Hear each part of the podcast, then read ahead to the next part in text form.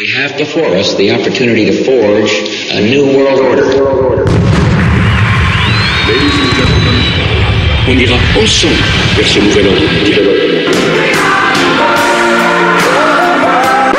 Am Israël Chai.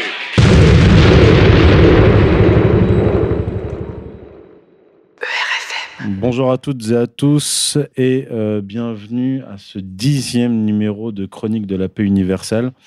Un numéro euh, spécial puisque on va euh, parler de l'incendie à Notre-Dame euh, et on va l'aborder sous plusieurs angles. Alors je vais essentiellement me baser sur un dossier que l'on a produit Pierre-Antoine Plaquevent et moi-même, un dossier qui s'appelle L'incendie de Notre-Dame et la crise de la République en deux parties, donc sur le site de- des non-alignés, les non-alignés.fr, et euh, mon site youssefindi.fr, ça a été également relayé par euh, Égalité et Réconciliation. Donc vous pouvez aller consulter euh, ce dossier qui est long, touffu et, et sourcé. C'est important de le signaler. Et je suis avec, comme d'habitude, avec Geroyd Ockelman. Bonjour Geroyd. Bonjour. Alors, on va euh, y aller euh, crescendo par étapes et on va commencer par euh, l'accident en lui-même et voir ce qu'on a comme éléments euh, techniques et scientifiques sur, sur cet incendie qui a eu lieu en début de Semaine Sainte chrétienne. Alors, ce qu'il faut dire, c'est qu'il n'a pas fallu euh, 24 heures au procureur de la République, Rémi Heitz, qui a, je le souligne, euh, été nominé à la suite de l'intervention du président euh, Emmanuel Macron, donc à son poste de euh, procureur de la République. Donc il ne lui a pas fallu 24 heures pour affirmer que l'incendie qui a ravagé Notre-Dame était un accident. Ainsi, il a déclaré Rien ne va dans le sens d'un acte volontaire. Une enquête a été ouverte pour destruction involontaire par incendie. La thèse accidentelle est privilégiée. Fin citation. Or, l'architecte en chef en charge de Notre-Dame jusqu'en 2013 a rejeté la- la thèse de l'accident. Il a déclaré, alors je cite, L'incendie n'a pas pu partir d'un court-circuit d'un simple incident ponctuel. Il faut une vraie charge calorifique au départ pour lancer un tel sinistre. Le chêne est un bois particulièrement résistant. Du vieux chêne, il faut beaucoup de petits bois pour le faire brûler. Je suis stupéfait. En 2010, on, m'a- on a remis à plat toutes les installations électriques de Notre-Dame. Donc, il n'y a pas de possibilité de court-circuit. On a remis à plat et aux normes contemporaines, même en allant très loin, toute la détection et protection incendie de la cathédrale, avec des éléments de témoins de mesure, d'aspiration, etc., etc., qui permettaient de détecter un départ de feu. Et en bas de la cathédrale, il y a deux hommes en permanence qui sont là, jour et nuit, pour aller voir dès qu'il y a une alerte et appeler les pompiers dans ce genre de, chan- de chantier, et en particulier à Notre-Dame, il y a un encadrement technique, normatif, de contrôle, etc., etc., qui est considérable, qu'on ne voit nulle part ailleurs. Donc là, je dois dire que je suis assez stupéfait. Je Geroyd pense que tu. Là, tu fais la thèse du complot. Je pense que tu, tu dérives. hein. Qu'est-ce qui te fait dire Euh, ça? Ça, te rappelle quelque chose, Geroyd Non, je pense que tu, tu là, tu, tu. Ça te rappelle les heures le plus sombres ou le 11 septembre 2001 Ah, Non, mais ça, non, non, non, non, pas du tout. Quand le pouvoir dit, quand le pouvoir dit, c'est un accident, c'est un accident. Aujourd'hui, c'est la le pouvoir et les médias. hein. C'est Mm. le politique qui décide, ce n'est pas la science. Donc, euh, je suis d'accord avec la police, c'était un accident. L'homme qui était sur le, le toit à une, une heure et, de- et demie avant, euh, corrige-moi si je fais une erreur, mais il- apparemment, euh, un homme a été vu sur Il y le a des, toit. images- Je ne des sais pas images si qui ont circulé. Je ne euh, peux pas vérifier le vidéo, mais j'ai confiance mais à nos médias. qui Agence. France Presse a validé le vidéo et ils ont dit il n'y a pas de preuve que ça veut dire quelque chose.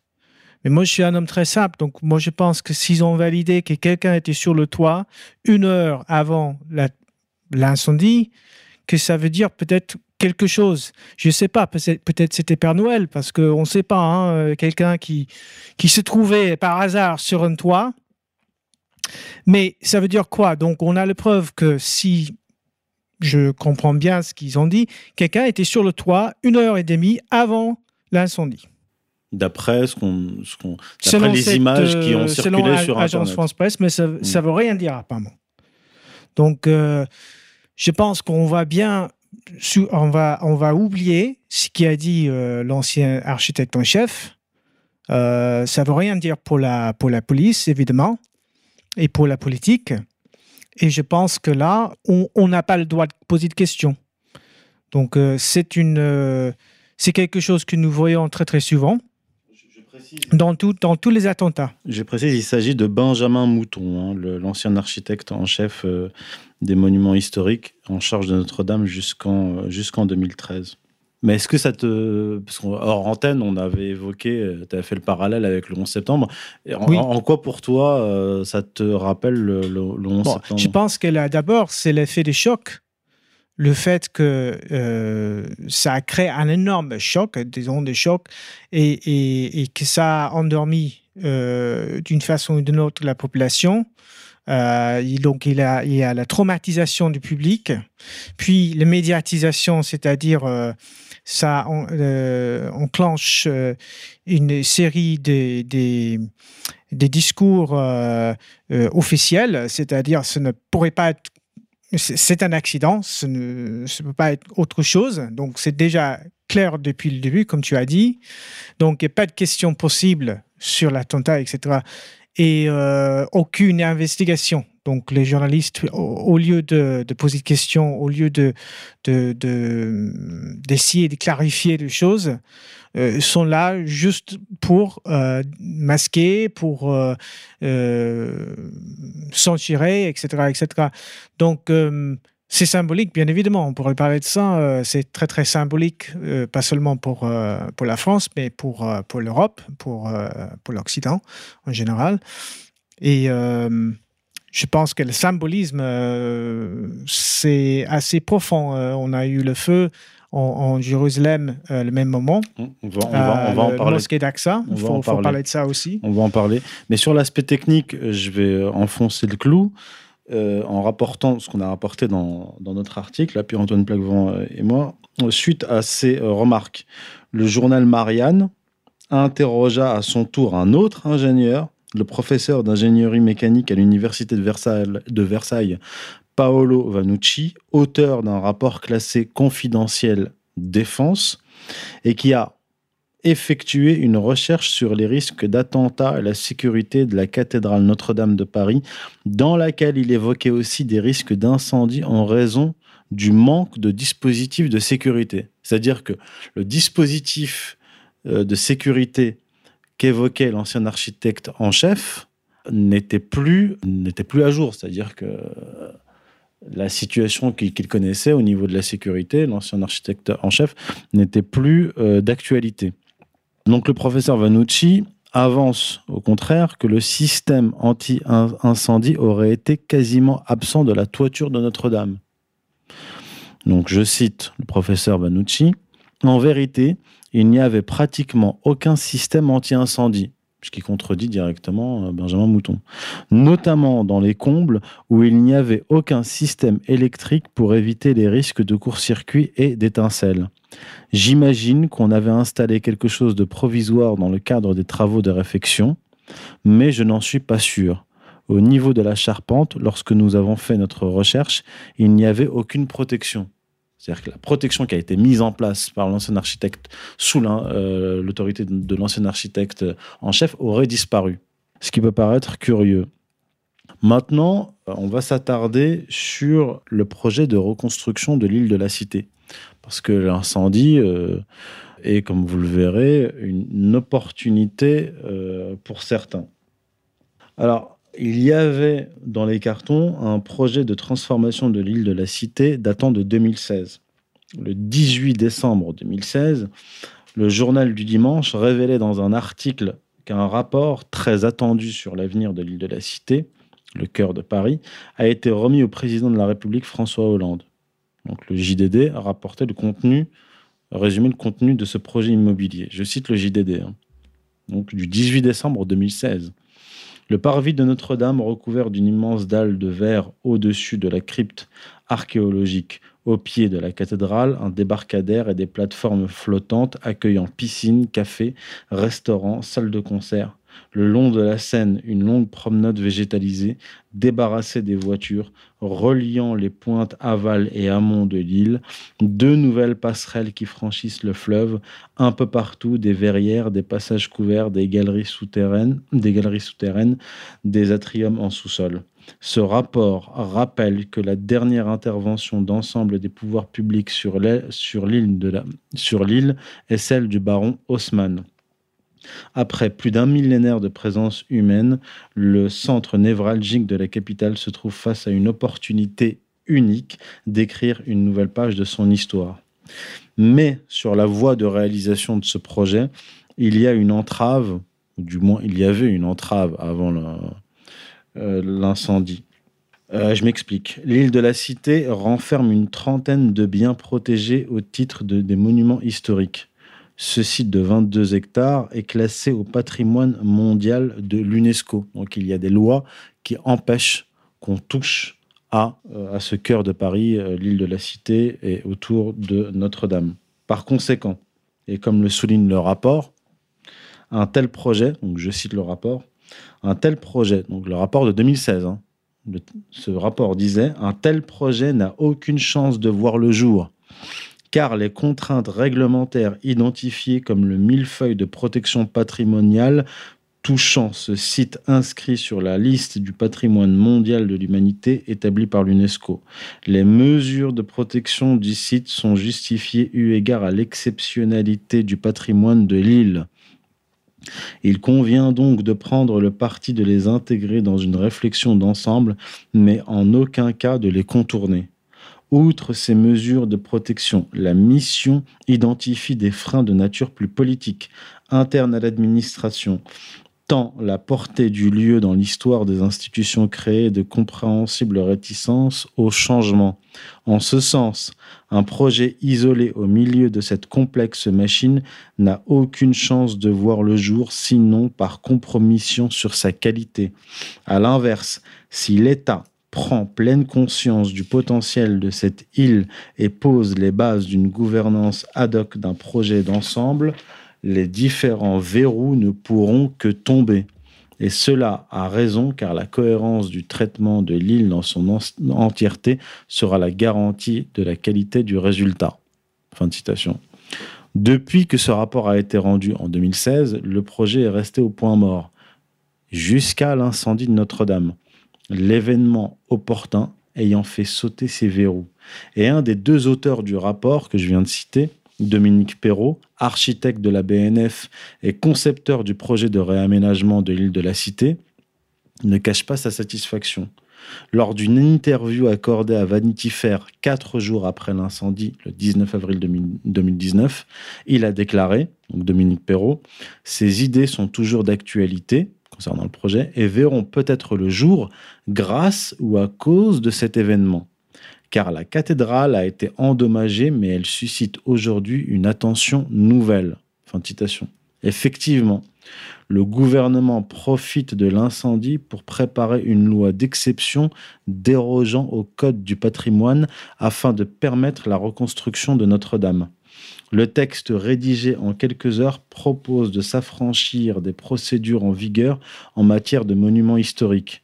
Et le site en a 35. Ce projet de loi autoriserait notamment de déroger un nombre de règles, dont le Code des marchés publics.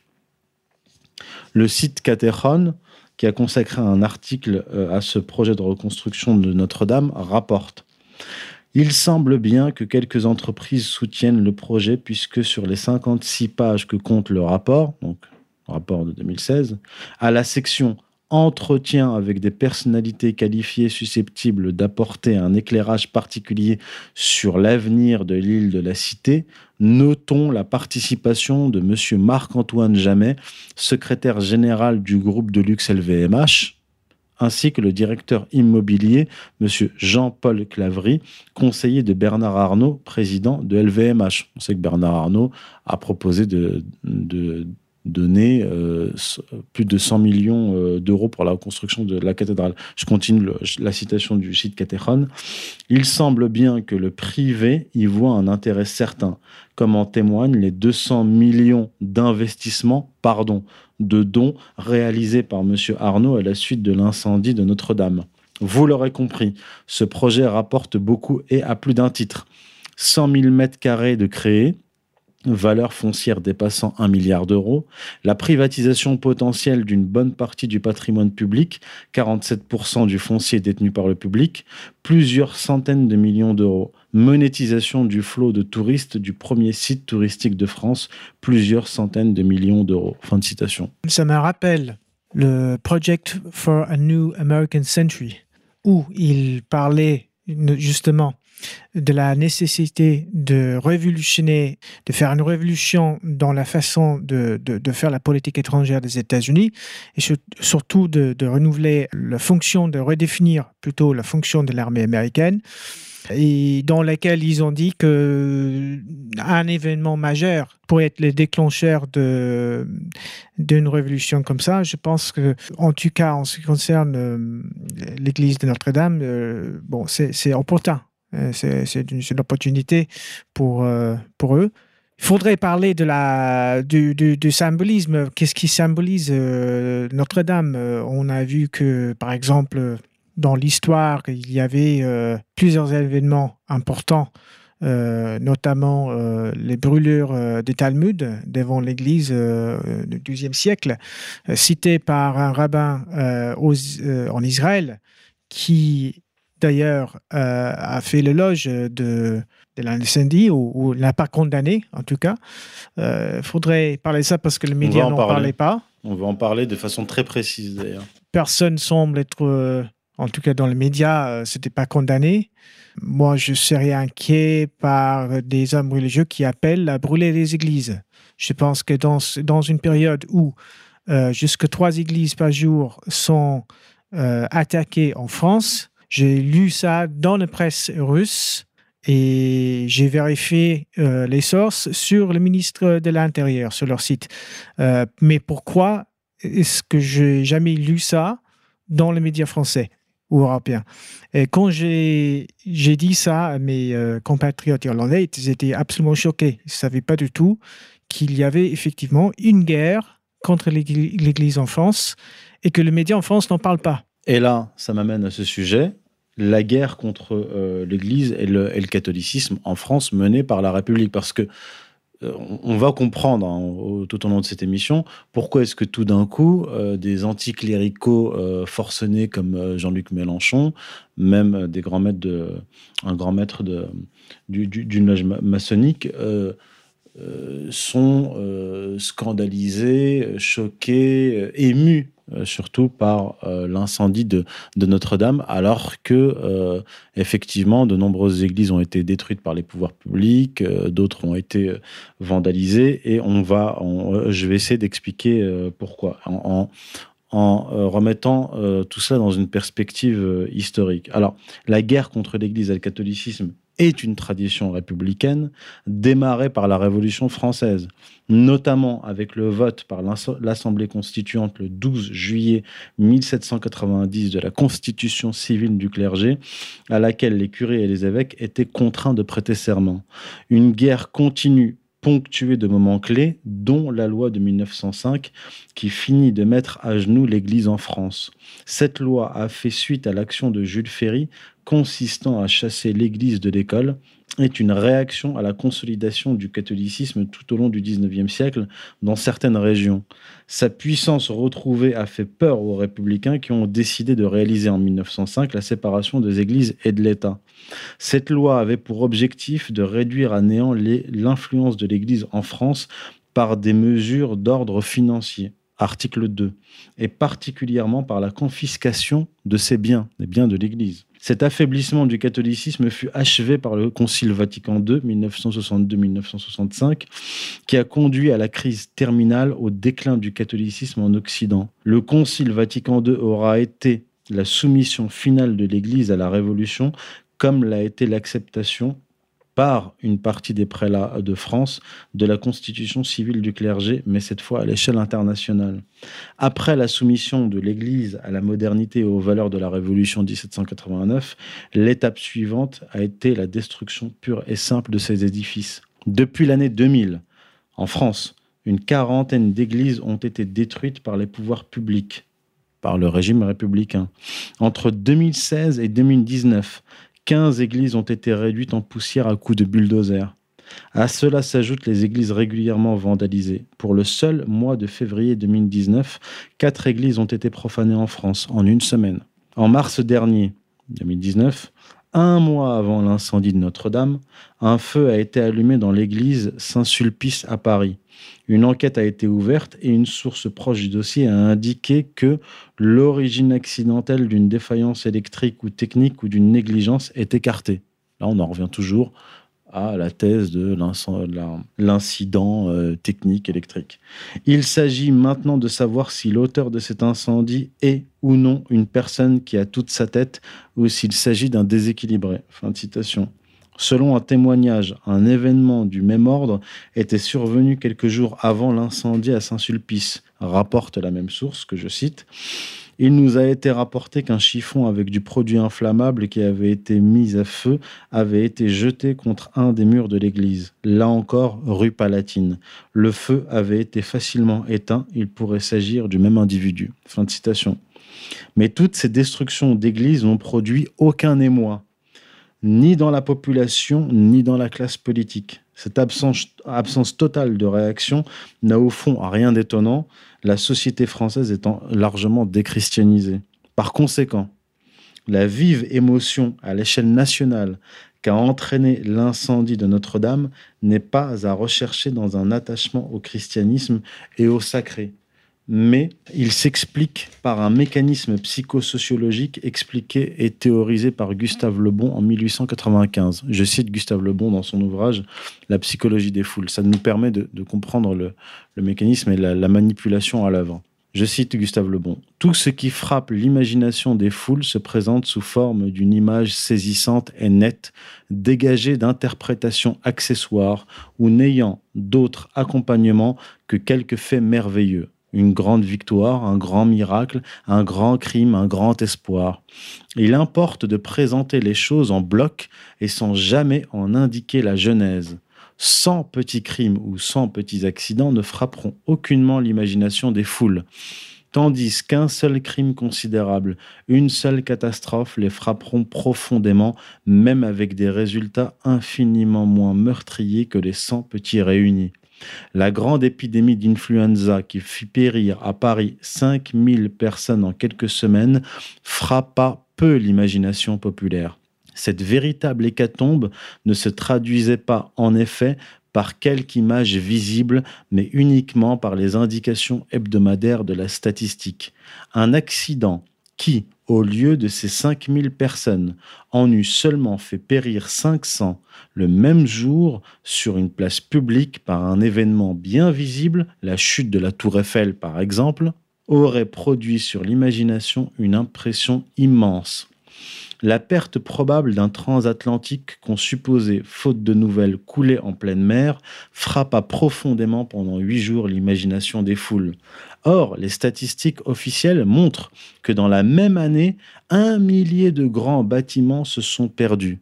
Mais de ces pertes successives, bien autrement importantes comme la destruction de vies et de marchandises qu'ont pu, pu l'être celle du transatlantique en question, les foules ne se sont pas préoccupées un seul instant. Par parallèle avec les églises euh, est frappant.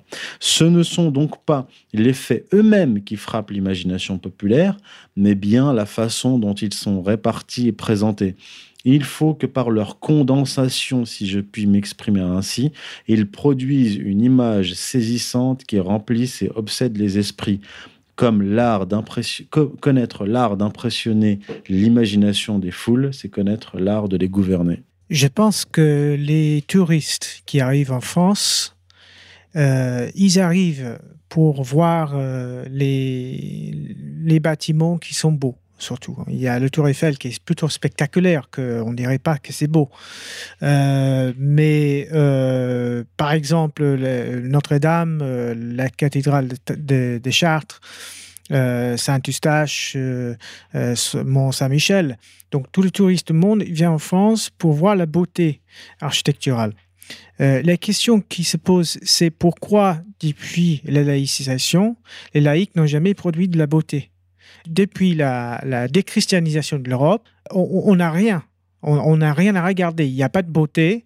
Et je pense que pa- parce qu'il n'y a pas de vérité. Je pense qu'il faut avoir euh, une appréciation, une culture en quête de la vérité pour produire euh, ce qu'on appelle euh, la beauté. Et je pense que la beauté, c'est on peut euh, on peut l'analyser, on peut théoriser ce qui, ce qui est beau ou pas. Mais je pense que l'homme simple, un simple ouvrier, pour regarder par exemple l'église de Notre-Dame, et il va dire c'est belle, cette église est belle. Donc c'est un sens commun. On sait. S'il regarde par exemple le centre Pompidou, qu'est-ce qu'il va dire? Est-ce que c'est beau? Est-ce que c'est bon Moi je dirais c'est intéressant. C'est un bâtiment intéressant. Euh, on le regarde, c'est fonctionnel.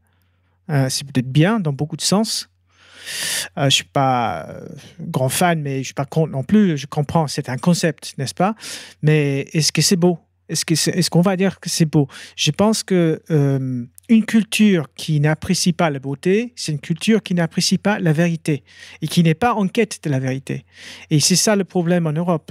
On a une culture de médiocrité et euh, des politiciens qui sont euh, tout à fait soumis à un secte de médiocrité euh, par excellence, je dirais, et qui, qui ne cherchent que le pouvoir. Et voilà, la conséquence, c'est le déclin, c'est la décadence, c'est euh, le, manque, le manque de culture générale. Euh, mais c'est lié à cette, euh, ce, rejet de, de l'enracinement et de ce cosmopolitisme qui est l'ordre établi aujourd'hui. Donc je pense que les touristes en France, euh, ce n'est pas, et quand ils vont venir, euh, c'est pas pour voir euh, la pyramide devant le Louvre. Ce n'est pas ça euh, qui vraiment euh, la beauté de la France. Donc il y a une énorme crise ici, une crise de civilisation. Euh, qui qu'on trouve euh, d'ailleurs euh, partout parce qu'en Italie c'est le même en Italie on a le même problème on a toutes les églises vides euh, mais en France, c'est particulièrement choquant le, le nombre d'attaques contre l'Église et aussi l'ignorance générale de tout, sur tout ça. L'indifférence. Ouais. L'indifférence, c'est, je sais pas quoi dire d'autre que c'est, extrêmement inquiétant, quoi. Il y, a- il y a une dimension, là on a abordé euh, l'aspect euh, politique, euh, financier, hein, je veux dire les, investisseurs, nous, les milliardaires qu'on nous présente comme des philanthropes qui passent leur temps à cacher leur argent et à échapper au fisc et qui tout d'un coup déversent des centaines de millions pour la reconstruction de la cathédrale, on a, compris, on a démontré que euh, c'était par, euh, par intérêt. Il y a une autre dimension qui est la dimension euh, religieuse, euh, plutôt euh, mystique et, euh, et- ésotérique, qu'on va aborder maintenant. Alors on va commencer avec euh, Jean-Luc Mélenchon, franc-maçon notoire, hein, membre du Grand Orient et anticlérical virulent, a euh, étrangement été très ému par l'incendie de Notre-Dame. Il s'est fendu d'un tweet le 15 avril, donc le soir même. Je cite Je suis comme sans doute la totalité de tous ceux qui vivent dans ce pays et dans le monde qui voient ce spectacle sidérant, abominable. Tout va au grand corps qui est là et qui brûle sous nos yeux. Hashtag Notre-Dame. Alors, sans entrer dans des détails euh, ésotériques, le grand corps auquel Jean-Luc Mélenchon fait allusion est euh, issu d'une croyance gnostique. Le gnosticisme a très largement irrigué les loges maçonniques, selon laquelle, donc cette croyance, selon laquelle Dieu, le créateur, l'architecte, aurait créé, bien sûr, il ne s'agit pas du Dieu du monothéisme, euh, la divinité aurait créé l'univers par des émanations, en grec hypostase, dans la gnose des éons, E accent aigu O-N-S.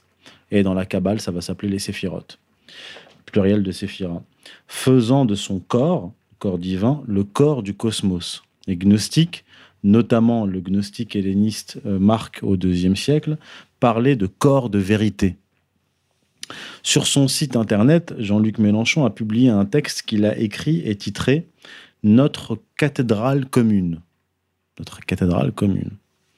Qui commence par cette phrase, je cite, Athée ou croyant, Notre-Dame est notre cathédrale commune. Et se termine par celle-ci, cette phrase, Je me dis qu'elle ne brûlera jamais tout à fait, il en restera toujours un morceau qu'un être humain voudra continuer vers le ciel. Fin de citation. Deux jours plus tard, le représentant d'une autre loge maçonnique a déclaré qu'il voyait dans cet incendie une opportunité. C'est une opportunité pour beaucoup de gens, enfin pour certaines personnes. Il s'agit de Jean-Luc Tinlan, grand maître de la Grande Loge européenne de la Fraternité universelle, qui a tweeté le 17 avril 2019, je cite, Pour nous, francs-maçons, comme tout humain, mais aussi par notre lien avec les bâtisseurs européens de cathédrales, nous étions dans cette sidération de voir ainsi cette œuvre en proie aux flammes.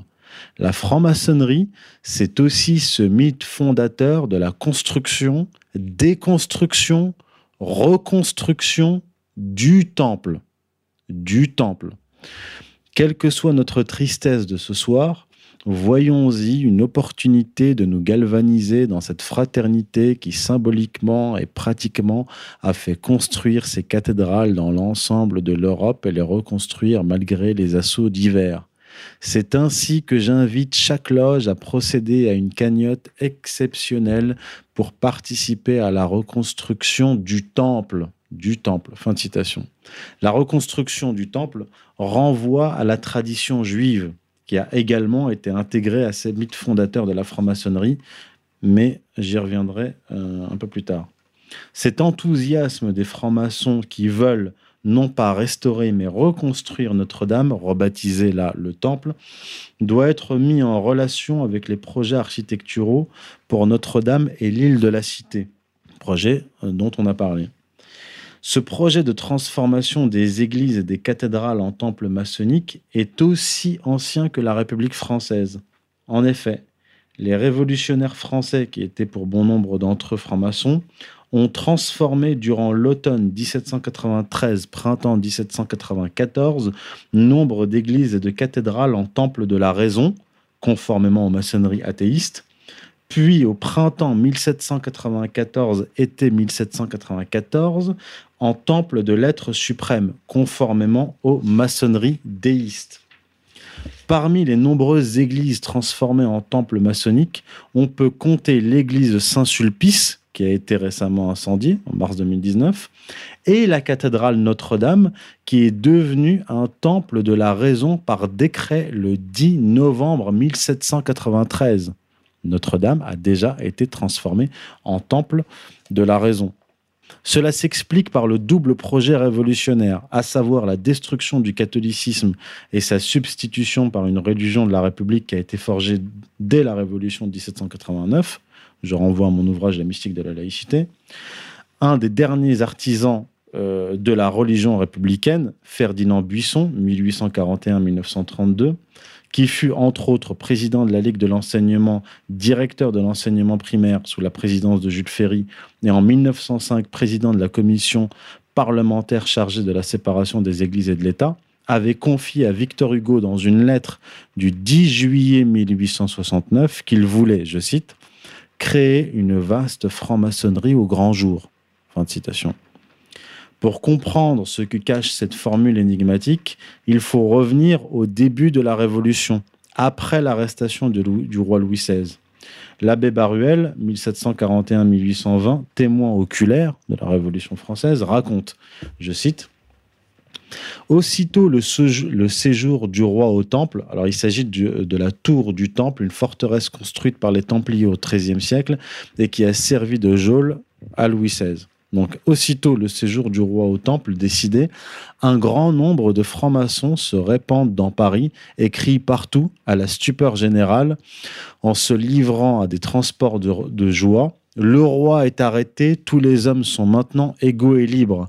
Nous n'avons plus de secrets, nos mystères sont accomplis, la France entière n'est plus qu'une grande loge, les Français sont tous francs-maçons et l'univers entier le sera bientôt. Fin citation. Le projet de Ferdinand Buisson, donc président de la commission parlementaire de séparation des églises et de l'État en 1905, Buisson, est donc l'établissement d'un régime politique qui serait l'extension de la franc-maçonnerie. Et sur le chemin menant à cet accomplissement politico-religieux et messianique, Ferdinand Buisson avait fondé une église ouverte à tous, croyants, athées, rationalistes, protestants. Et il fut soutenu dans son projet par Jules Michelet, Edgar Quinet, son maître, et Victor Hugo.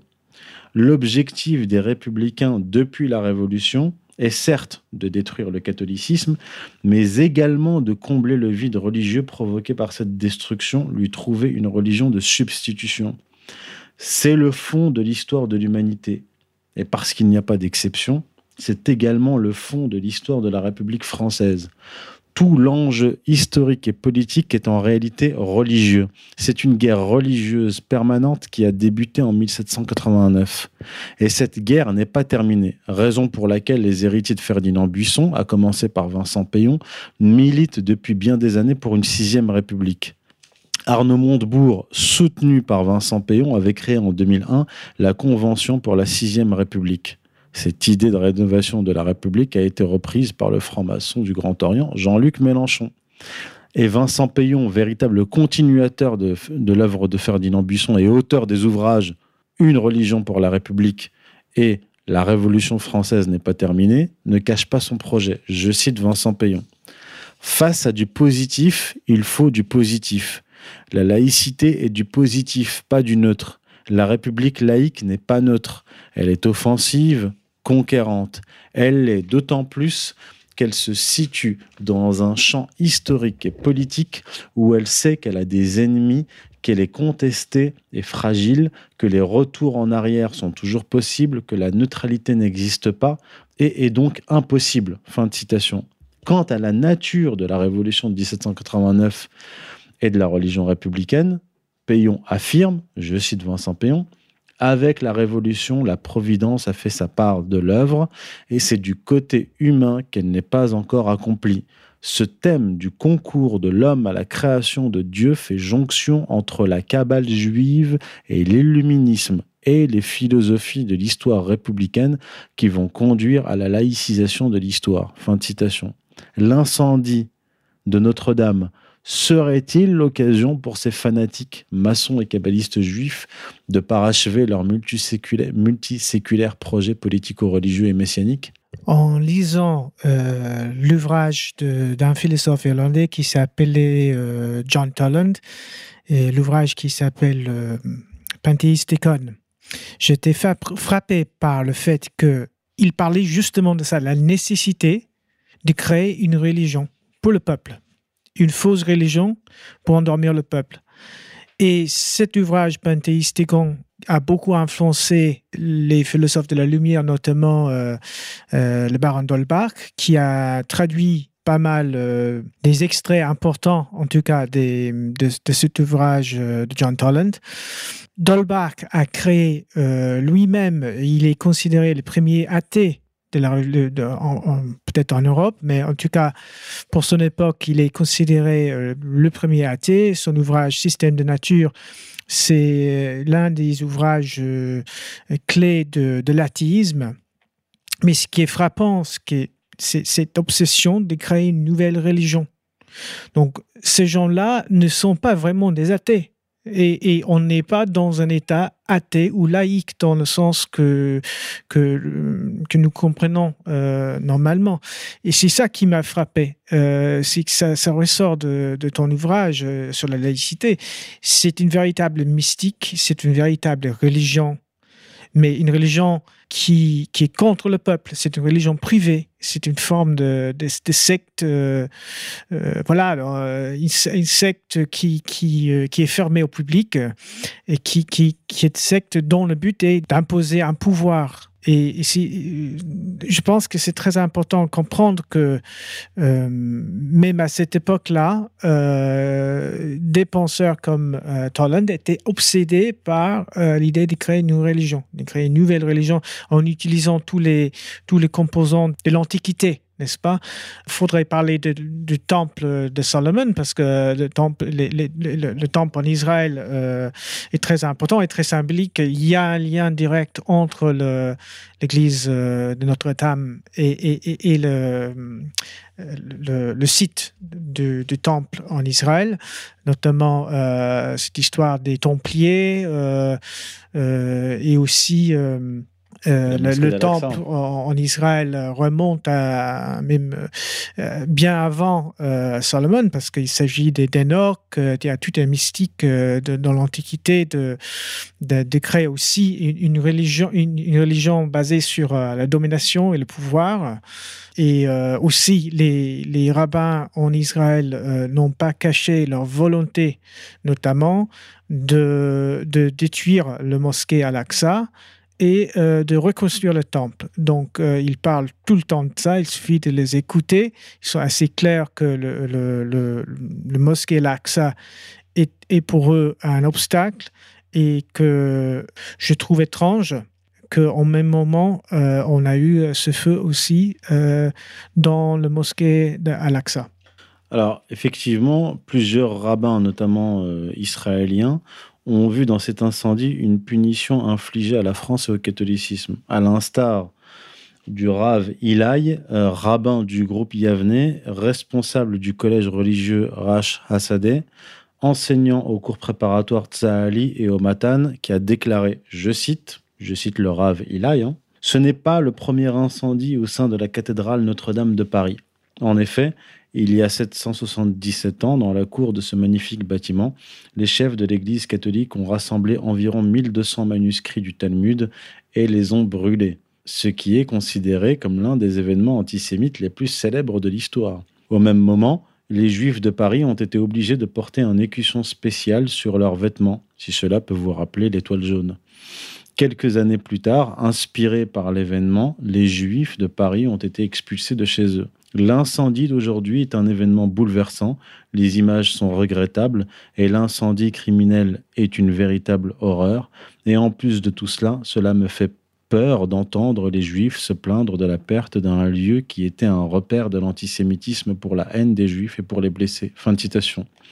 Le rabbin israélien d'origine française Shlomo Aviner a affirmé qu'il est possible de dire que l'incendie de Notre-Dame est un châtiment divin sanctionnant, je cite, le premier important autodafé de texte du Talmud qui s'est déroulé à Paris sur la place de la cathédrale Notre-Dame. Et en 1242, à la suite de ce que les historiens ont appelé le procès du Talmud. Et d'ajouter, donc le, le Rav Shlomo Aviner écrit, déclare, ils doivent être punis, les chrétiens. Le christianisme est notre ennemi numéro un à travers l'histoire. On a tenté de nous convertir, que ce soit par la parole ou par la force. Nous avons été les victimes de l'inquisition menée contre nous. On a brûlé des Talmuds et il y a eu des expulsions, des pogroms. L'antisémitisme occidental est né de la haine des assassins de Dieu, entre guillemets. Tout cela a aussi eu un rôle dans la Shoah. Les Français ont remis les Juifs au camp d'extermination. Il faut dire euh, notamment euh, justement sur euh, le Talmud que Nicolas Donin, qui était le savant qui a informé le, pape Grégoire IX en 1238 sur le contenu du Talmud. Le pape était à l'époque absolument choqué par ce qu'il con- ce qu'il a entendu de Nicolas Donin. Donc, il a donné toute, toute possibilité au rabbin de s'expliquer. Euh, il a convoqué des experts, il a dit il faut, faut nous expliquer, est-ce que c'est vrai ou pas? Euh, il ne pouvait pas nier ce qui était révélé. Donc Jésus-Christ en enfer qui, qui, qui brûlait. Euh, Dans une marmite d'excréments. Oui, euh, donc il y avait des choses qui, euh, pour euh, les catholiques, étaient absolument inacceptables. Et, et, euh, c'est un texte qui sème la haine. Et dans, dans le christianisme, ce n'est pas possible de, de tolérer ce qui fait tolérait promotion tant de haine, c'est ça? tant de haine. Donc, euh, le pape euh, Grégoire IX, euh, il a été très généreux euh, avec les Juifs, il faut, il faut le dire. Et c'était Nicolas Donin, euh, était lui-même un Juif converti, qui montre aussi que euh, les Juifs ont joué un très grand rôle dans le christianisme quand ils se sont convertis. Euh, on a eu euh, énormément de grands savants d'origine juive et l'Église aujourd'hui devrait essayer aussi de convertir les Juifs parce que l'Église ne parle plus de ça aujourd'hui. hein. Il faut convertir, il faut évangéliser les Juifs. Euh, on n'est pas partenaire là. Le, Soit, le- euh, le pape François a quand même euh, récemment réhabilité les pharisiens. Ah oui, Donc, oui, c'est- faut- ça, ça bien risque sûr. difficile de ramener Oui, les, le pape François. les juifs au oui, christianisme ouais, en oui. réhabilitant les pharisiens. Oui, Bergoglio, on ne sait pas qui, qui, qui il est. On ne sait pas ce qui. Bon, je parle de.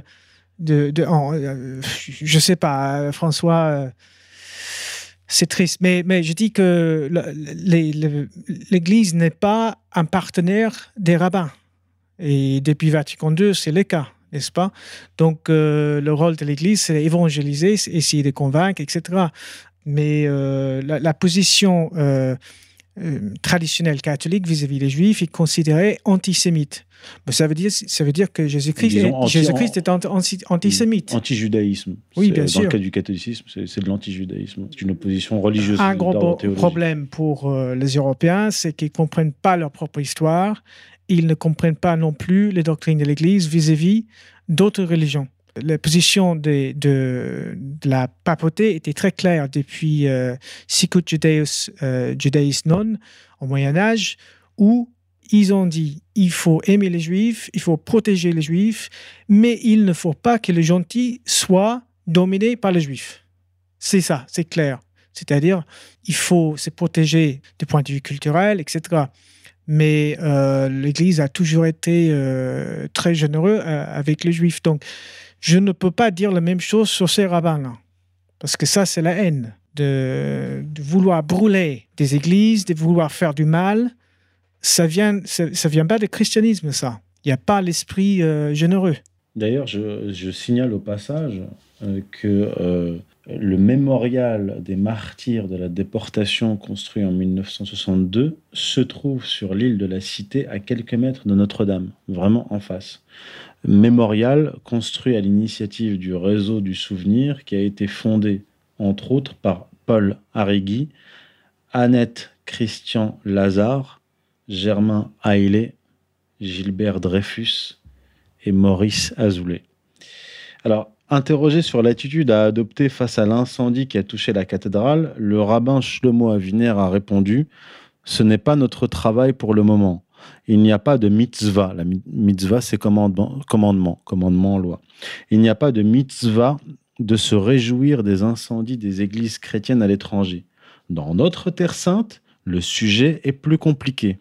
En effet, le Satmar Rebbe a écrit une de ses raisons pour ne pas immigrer en Israël, car ici, c'est une mitzvah, un commandement de brûler des églises. Et comme ils ne le font pas, ils violent également l'interdiction. Effectivement, les destructions d'églises sont monnaie courante en Palestine occupée. Une église a été par exemple incendiée le 18 juin 2015, une maison du patriarcat a été délibérément détruite en novembre 2013 à Jérusalem, le 20 septembre 2017, l'église Saint-Étienne de Beth Gemel, à 30 km de Jérusalem, a été saccagée. Et j'apporte d'autres exemples, notamment dans Occident Islam, tome 2, euh, qui remonte au, 6e siècle, où euh, des troupes juives ont euh, détruit systématiquement par incendie des monastères, des basiliques. Alors, il y a donc effectivement dans la tradition juive, comme dans la tradition républicaine française, le projet de destruction du christianisme, mais également de l'islam. La destruction de ces deux religions étant un préalable à l'avènement des temps messianiques. Je renvoie à mon ouvrage Occident Islam, tome 1. Mais la tradition juive talmudique propose aux non-juifs, dont les religions doivent être détruites, une religion de substitution, le noachisme. On le retrouve dans le Talmud. Un judaïsme pour les goïms, pour les non-juifs, en les soumettant à la prêtrise juive. De ce point de vue-là, le républicanisme le pendant laïque du judaïsme, car il a le même projet, destruction des religions orthodoxes et substitution de celles-ci par une religion œcuménique. Un œcuménisme que l'on a vu s'exprimer tout près de Notre-Dame alors qu'elle était encore en flammes. Le site d'information lemondejuif.info a rapporté, je cite lemondejuif.info, des dizaines de chrétiens sionistes rivés en face de la cathédrale Notre-Dame en feu ont entonné une prière dont la mélodie est celle de Hatifka, l'hymne israélien. Oh, prends mon âme, donc oh, point d'exclamation, prends mon âme, aussi intitulé Oh, prends mon âme, sans point d'exclamation, est un cantique du milieu du XXe siècle aux paroles écrites par le compositeur protestant évangélique français Hector Arnera, 1880. Tu dis, tu dis qu'il chantait ça devant le. Oui, oui, oui. oui, oui. Pendant l'incendie. Oui, oui, pendant l'incendie. On a les photos qui sont rapportées par le monde juif.info. C'est pas vrai. Non, non, si, si, c'est vrai. Incroyable. C'est incroyable. Je suis absolument choqué. Euh, donc, compositeur protestant évangélique français Hector Arnera, 1890-1972, sur l'air de Hatifka, hymne sioniste composé par Samuel Cohen, devenu par la suite hymne national israélien. Donc, il y avait des dizaines de personnes chantant l'hymne israélien National israélien devant, devant, la cathédrale en flammes.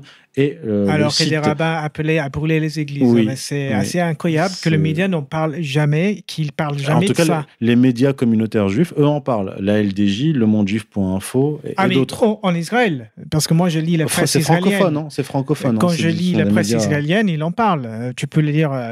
Tout, tout ce que dont on parle a été rapporté par Haaretz, euh, euh, Times of Israel, etc. En Israël, il en parle, mais ici, on ne parle pas. Ouais. C'est ça le problème. Ouais. Au même moment, au même moment où brûlait Notre-Dame, un feu s'est déclenché dans la mosquée d'Al-Aqsa à Jérusalem. Le feu a endommagé une loge de garde au-dessus d'une salle de prière, selon le Waqf, la fondation islamique sous contrôle jordanien qui gère le site. Il a été rapidement éteint. D'après cette organisation, l'incendie aurait été provoqué par des enfants en train de jouer sans plus de précision. Ce qui paraît quand même étrange. Des enfants en train de jouer avec le feu euh, sur l'esplanade des mosquées. La mosquée d'Al-Aqsa euh, se trouve précisément à l'endroit où les Israéliens veulent reconstruire le temple. Et ils ne cachent pas leur volonté de détruire la mosquée. L'Institut du Temple a été créé en 1987 par le rabbin Yisraël Ariel en vue de ce projet de construction du troisième temple. Tous les objets liturgiques du futur temple sont prêts. En novembre 2016, le rabbin Hillel Weiss, porte-parole du Sanhédrin actuel, hein, interpellant Vladimir Poutine et Donald Trump, décl- déclarait, je cite le rabbin Hillel Weiss, porte-parole du Sanhédrin, Nous sommes prêts à reconstruire le temple. Les conditions pol- politiques actuelles dans lesquelles les deux dirigeants nationaux les plus importants dans le monde soutiennent le droit juif à Jérusalem comme leur héritage spirituel sont historiquement sans précédent. Reste donc aux Israéliens de détruire la mosquée d'Al-Aqsa, reconstruire le temple et réaliser la prophétie biblique que juifs et francs-maçons attendent visiblement et appellent de leur vœu. Je cite Zacharie, donc c'est dans la Bible hébraïque, Zacharie 8, 22, 23. Je cite De nombreux peuples et de puissantes nations viendront rechercher Yahvé à Jérusalem et rendre hommage à Yahvé. Ainsi parle Yahvé, en ces jours-là, dix hommes de toute langue, de toute nation, saisiront le pan de l'habit d'un seul individu juif en disant Nous voulons aller avec vous, car nous avons entendu dire que Dieu est avec vous. Juste euh, aujourd'hui, il y a eu un attentat euh, à New York, euh, aux aux États-Unis. Je ne sais pas exactement à San Diego. Nous sommes le dimanche 28 avril. Oui, Et euh, c'était quelqu'un, c'était dans un synagogue à San Diego.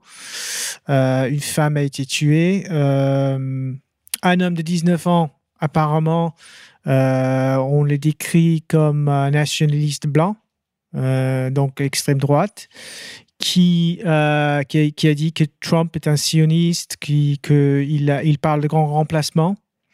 Euh, il dit que le grand, remplacement en Europe, c'est- un complot juif.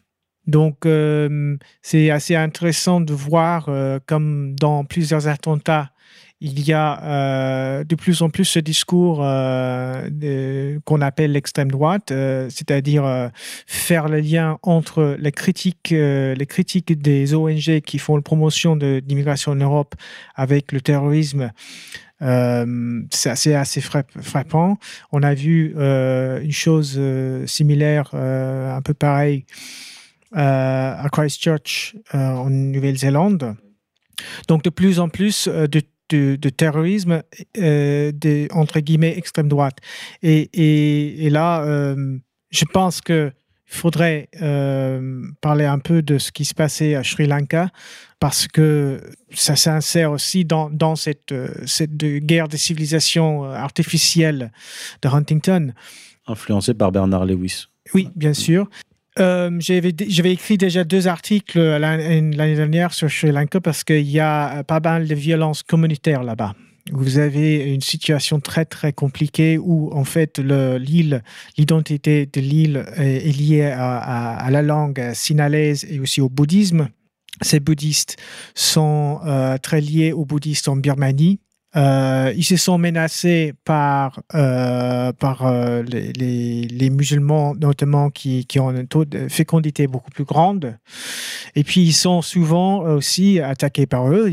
C'est jamais euh, admis par les médias, mais c'est tout à fait clair qu'ils ont euh, des, des soucis importants et ils sont comme les bouddhistes en Birmanie euh, diabolisés par euh, le média, droits de l'homiste, etc. Donc, euh, ça, c'est un élément euh, de la complexité euh, qu'on trouve en, en Sri Lanka. C'est les, les Bodhu euh, Balasena, c'est ces bouddhistes qui, qui sont menacés par la mondialisation. L'autre côté, vous avez une petite communauté chrétienne, euh, à peu près 7%, euh, 1% protestants et, et 6 apparemment euh, catholiques. Donc, les églises catholiques là-bas font partie euh, des, en- notamment euh, en- le, grand archevêque du pays, c'est euh, cardinal Ranjit, qui est plutôt traditionnaliste. Il aurait été candidat pour la papauté. C'est quelqu'un qui fait le retour de, masse, de messe en latin. C'est quelqu'un qui est aussi très proche du président Sirisena. Je perçois un conflit entre euh, Wickremesinghe, qui est euh, le premier ministre, et Sirisena. Sirisena est considéré, je ne sais pas si c'est vrai ou pas, mais il est considéré plutôt proche de Poutine, plutôt pro-eurasiatique. euh, et euh, le Premier ministre est plutôt euh, il connu comme un atout des États-Unis. Donc les Américains, euh, c'est pour les Américains, le Sri Lanka est très, très, stratégique dans leur, euh, leur tentative de contenir euh, l'expansion chinoise en, Asie. Vous avez aussi la manipulation venant de l'Inde. L'Inde a toujours essayé de contrôler le Sri Lanka. Donc il y a plusieurs aspects compliqués. Ce que j'ai dit dans l'article, c'est que il y a une guerre contre la drogue euh, déclarée par le président Sirisena. Euh, une guerre assez importante. Euh, ils ont saisi euh, vraiment beaucoup de, dro- de drogue dans- et ils ont décidé aussi de suivre la politique anti-drogue de Duterte en Philippines. C'est-à-dire la guerre totale, les exécutions. donc, ils ont été critiqués par les organisations de droits de l'homme pour cela. Les organisations de droits de l'homme comme Amnesty International, etc., qui sont toujours le porte-parole euh, de puissances mondialistes dans le monde et qui ne font que ingérence dans les affaires intérieures des autres États euh, de la part des puissances occidentales, Euh, je pense que tout ça, euh, c'est de prendre en compte quand on euh, examine, quand on, analyse ce qui se passait à Sri Lanka. Parce que pendant les guerres civiles là-bas, les tigres, les Tamils tigres, ont été entraînés en Israël. À l'époque, ils ont entraîné, les Israéliens ont, formé aussi l'armée. Donc, à l'époque, en fait, ils étaient formés dans pratiquement le même endroit. Euh, les deux camps étaient juste à côté l'un de l'autre. Donc, euh, pendant cette guerre, euh, la guerre, la guerre civile là-bas, il y avait les puissances occidentales, notamment les Anglais aussi, qui soutenaient les Tamils et qui le font encore d'ailleurs. Il y a une, énorme polémique entre le, gouvernement britannique et le gouvernement sri-lankais sur ce qui se passait dans les guerres, pendant les guerres, surtout des, des, des atrocités de côté, des atrocités pendant cette guerre, euh, les, Israéliens formaient les deux côtés. C'était révélé dans un ouvrage de Victor Ostrovsky.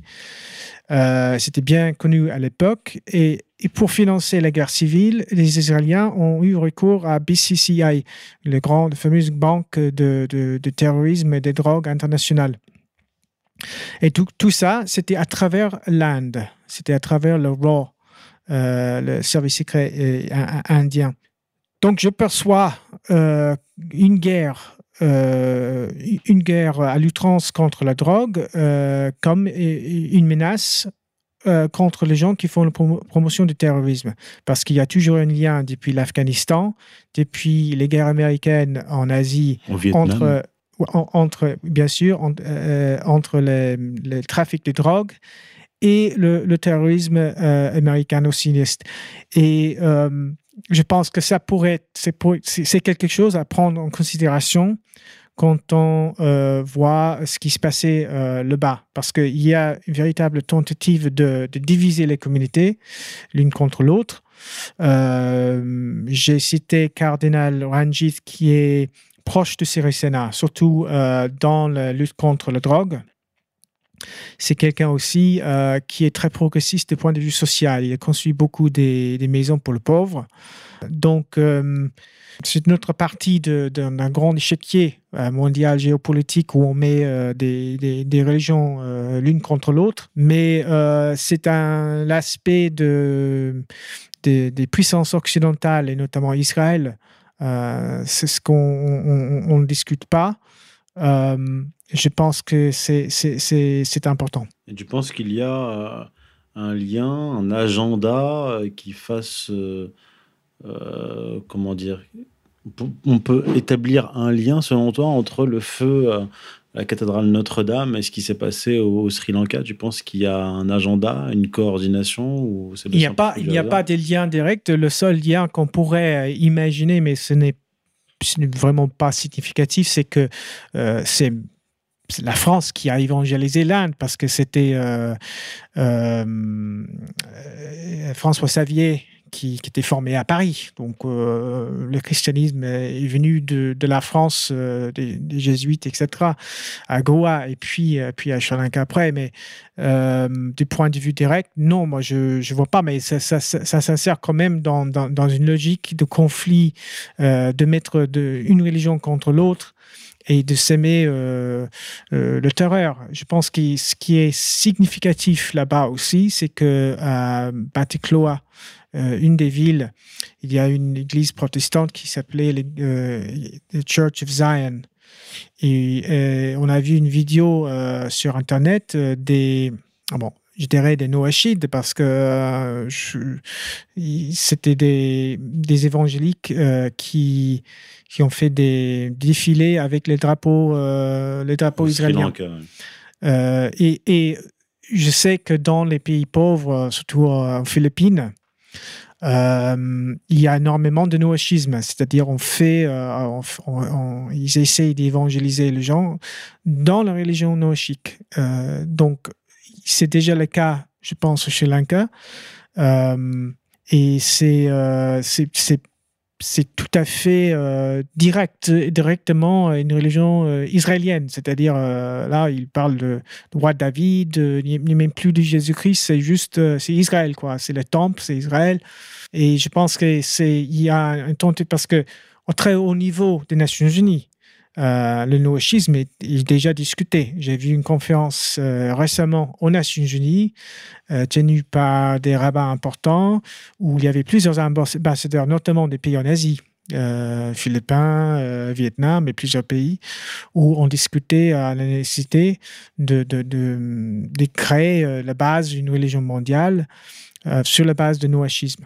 Donc, le lien euh, qu'on pourrait établir, c'est plutôt idéologique, c'est-à-dire euh, euh, le noéchisme comme origine de, de, de, ce qui se passe en France, des points de vue idéologiques, et, aussi partout dans le monde, parce que là aussi, tu as une énorme présence de, de, ces sectes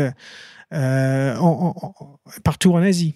Donc, ce qui est incroyable aujourd'hui, c'est que n'importe quel pays qu'on regarde, on voit le même, le, même thème et très souvent les mêmes acteurs. C'est assez hallucinant. Quoi. Choc des civilisations euh, sur fond de, de noachisme, parce qu'on voit au Sri Lanka, ceux qui sont mis en accusation, bien sûr, c'est les musulmans, entre, entre guillemets. Comme d'habitude, on, euh, on, agite des groupes qu'on arme souvent wahhabite takfiristes qu'on arme euh, et qu'on utilise comme, comme outil géopolitique, mais aussi pour euh, euh, incriminer l'islam et les musulmans dans, dans, leur entièreté. Quand il y a eu le feu à la cathédrale Notre-Dame, on a eu des sorties de, par exemple, Meyer Habib, qui insinuait que c'était un attentat terroriste, de même qu'Éric Zemmour de, sont un peu plus subtils que le, que le huileux Meyer Habib.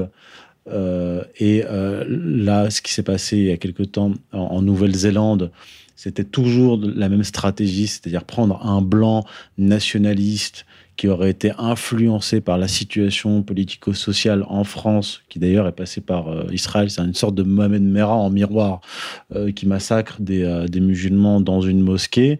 Et en fait, c'est toujours la même stratégie. C'est-à-dire qu'on monte les musulmans contre les blancs occidentaux, on monte des blancs occidentaux contre les, les musulmans. Et la solution, qui est offerte, c'est toujours noachisme, euh, soutenir l'État d'Israël. Euh, c'est la, seule issue, une sorte de, de, de piège abscon, comme, vous savez, comme les expériences avec les, rats dans les, dans les, laboratoires, dans, un labyrinthe. On le, fait entrer dans un labyrinthe, on lui ferme telle, telle, telle issue pour l'amener euh, pour l'amener à Sion. Et tu as cette alliance euh, islamo-gauchiste, c'est-à-dire tu as cette alliance entre les organisations de droits de l'homme et euh, les djihadistes, parce qu'en en, Asie, c'est la même chose. Euh, on a vu ça en Birmanie, euh, on le voit en Thaïlande, dans le sud de Thaïlande, on le voit aussi en, Philippines. N'importe quel leader en Asie qui essaye de, vraiment lutter contre les djihadistes, il a les organisations de droits de l'homme contre lui et les médias. Donc, même chose pour le drogue d'ailleurs. moi, je me suis absolument pour la peine de mort et surtout euh, dans, dans ces cas, les cas des pays pauvres qui n'arrivent pas à se développer parce qu'ils sont complètement euh, dominés par le, par euh, le commerce international de drogue. ils n'arrivent pas à contrôler leurs frontières ni rien de tout. Il faut qu'ils retrouvent leur souveraineté et aussi que, qu'ils appliquent des mesures assez, assez, dures, comme par exemple à, Singapour, où il n'y a, plus, il y a plus, plus de problème.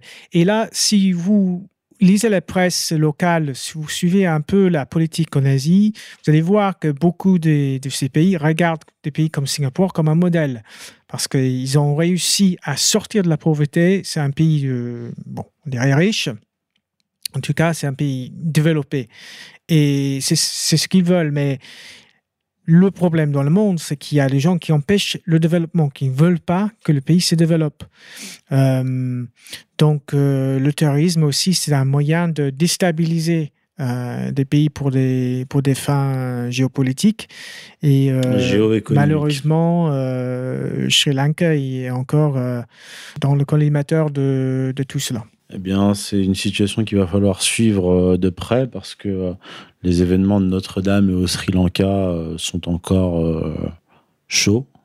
C'est-à-dire, il y, a, deux semaines, hein, il y a moins de deux semaines que le feu s'est déclaré à Notre-Dame, et c'est euh, dans les derniers jours qu'il y a eu euh, les attentats au Sri Lanka.